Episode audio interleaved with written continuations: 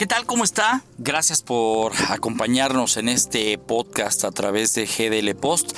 Soy Ramiro Escoto y hoy distraigo un poco su atención respecto a un asunto que me parece es delicado. Y periodísticamente quienes hemos seguido desde el inicio de la pandemia, cuando allá en Wuhan se hablaba de un misterioso virus que estaba afectando, atacando y acabando con la vida de seres humanos. No pasó mucho tiempo, algunas semanas después de la aparición allá en la lejana China de algo que nos ha mantenido encerrados y ahora hasta cierto punto obligados a una vacuna para subsistir. Lo había escrito ya en la prensa, lo había dicho en medios electrónicos, en la multimedia y aquí mismo en los espacios de GDL Post, que México ha sido un país renuente a esta información que de pronto recibimos no solamente de los medios, sino del propio gobierno. Un discurso en el que el propio presidente minimizó el virus que ha causado tan solamente en el vecino país Estados Unidos más de 800 mil muertes. Un asunto que está obligando nuevamente a confinar y cerrar fronteras en Europa. Este martes la Organización Mundial de la Salud reitera el llamado a cancelar las fiestas navideñas y por supuesto las de Año Nuevo. El miedo a las concentraciones y el Omicron, esta nueva variante de COVID-19 recientemente descubierta y por lo tanto difícilmente eh, puede ser desmenuzada o descubierta, está poniendo en jaque a la comunidad científica y los laboratorios que algunos defienden que las vacunas para las originalmente creadas primeras variantes del COVID-19 estarían funcionando. No así algunos medicamentos que han sido inútiles para el Ómicron. México, México ha estado exento de al menos un discurso oficial al respecto. ¿Y a qué me refiero con esto? Me refiero a que estamos hablando de una nula política de comunicación de parte del sector salud. Primero, para, si no restringir, obligar a las pruebas de COVID-19 a los que entran a nuestro país, ya sea por mar, por tierra o por vía aérea, como sí ocurre en algunos otros países. Hay que recordar que en estas fiestas los eh, hermanos ausentes que viven en la Unión Americana, incluso en Canadá, vienen a ver a sus familiares a pasar las fiestas de Navidad. ¿Cuántos de ellos vendrían asintomáticos o con algún problema de esa la, grita, la gripa que se convierte después en el COVID-19. Para el gobierno, ahorita lo más importante es, por ejemplo, los miércoles desmentir a los medios de comunicación o cuestionar al INE por el tema de la consulta de revocación de mandato.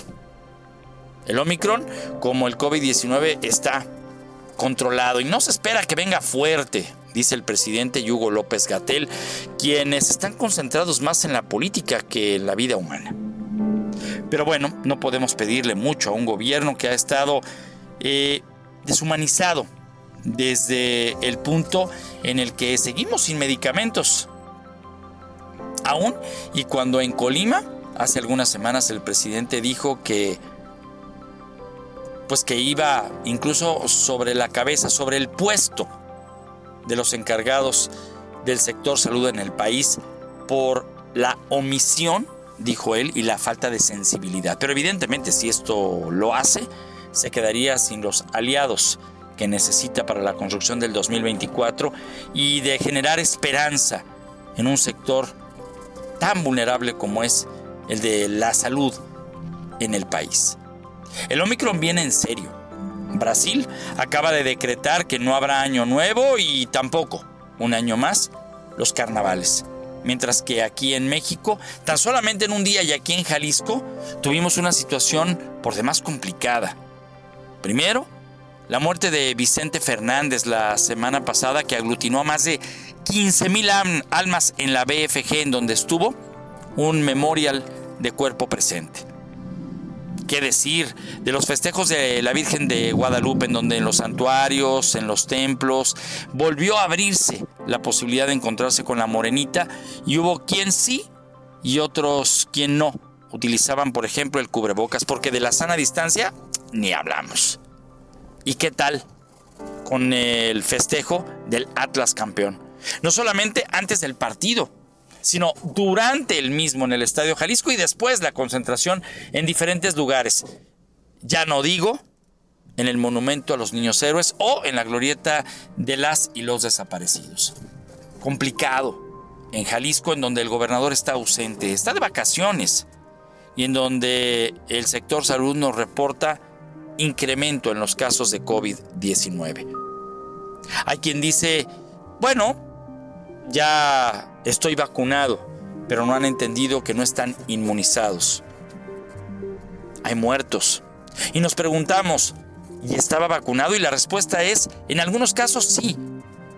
Y ni así entendemos. Vendrán estos próximos días de concentración, no por las baratas de las ventas nocturnas, no, sino de las llamadas compras de pánico. Las posadas, que han estado no con un grupo de 20 o 30 personas, sino con todos aquellos que extrañaban estas fiestas y que hoy concentran a cientos de personas en un mismo lugar. En el Instagram, donde la vida de cualquiera es perfecta, aparecemos en bola, sin cubrebocas, para vernos, para sonreír, para estar cerca de un posible contagio. Algunos locales comerciales, sí, en la parte de la responsabilidad ciudadana, toman la temperatura, ofrecen gel. Y hay quienes lo aceptan o lo exigen. Pero son pocos, cada vez menos. El Omicron, por desgracia, ha llegado al asalto, así como el delincuente, sin que te des cuenta. El Omicron está ya en México.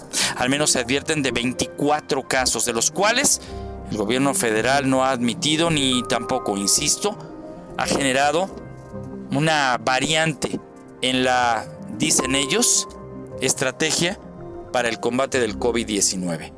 Yo no la veo por ningún lado. Incluso, no le echo la culpa al gobierno, sino hoy por hoy a usted y a mí, que nos hace corresponsables de la sobrevivencia de esto que lo hemos escuchado, llegó para quedarse, pero no hemos entendido o no hemos querido aceptarlo. No me queda de otra más que decirle a usted, cuídese nuevamente, hoy más que nunca, hoy más que ayer.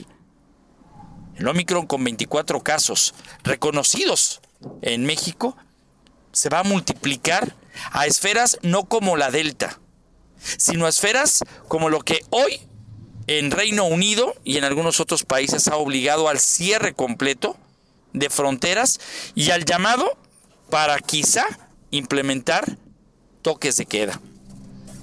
Tan solamente hay que revisar los últimos comunicados de la OMS, en donde el tema de las navidades puede convertirse en una pesadilla de un 2022 que no nos imaginamos, como fue justamente el año pasado y este que estamos concluyendo. Es serio. Y el deber de un periodista no solamente es advertir a través de la investigación, sino adelantarse al acontecimiento. No es amarillismo porque estamos conscientes de que lo que pasa en el viejo continente ya habla de cifras importantes. Ni tampoco podemos minimizar el hecho de decir, ah, es que es contagiosa, te dará como una gripa, te podrá pegar fuerte, pero no te mueres.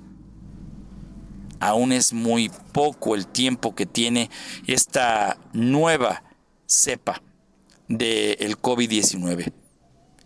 Y no sabremos más que en el México que sufrió, pero se nos olvida de falta de camas, medicamentos y oxígeno.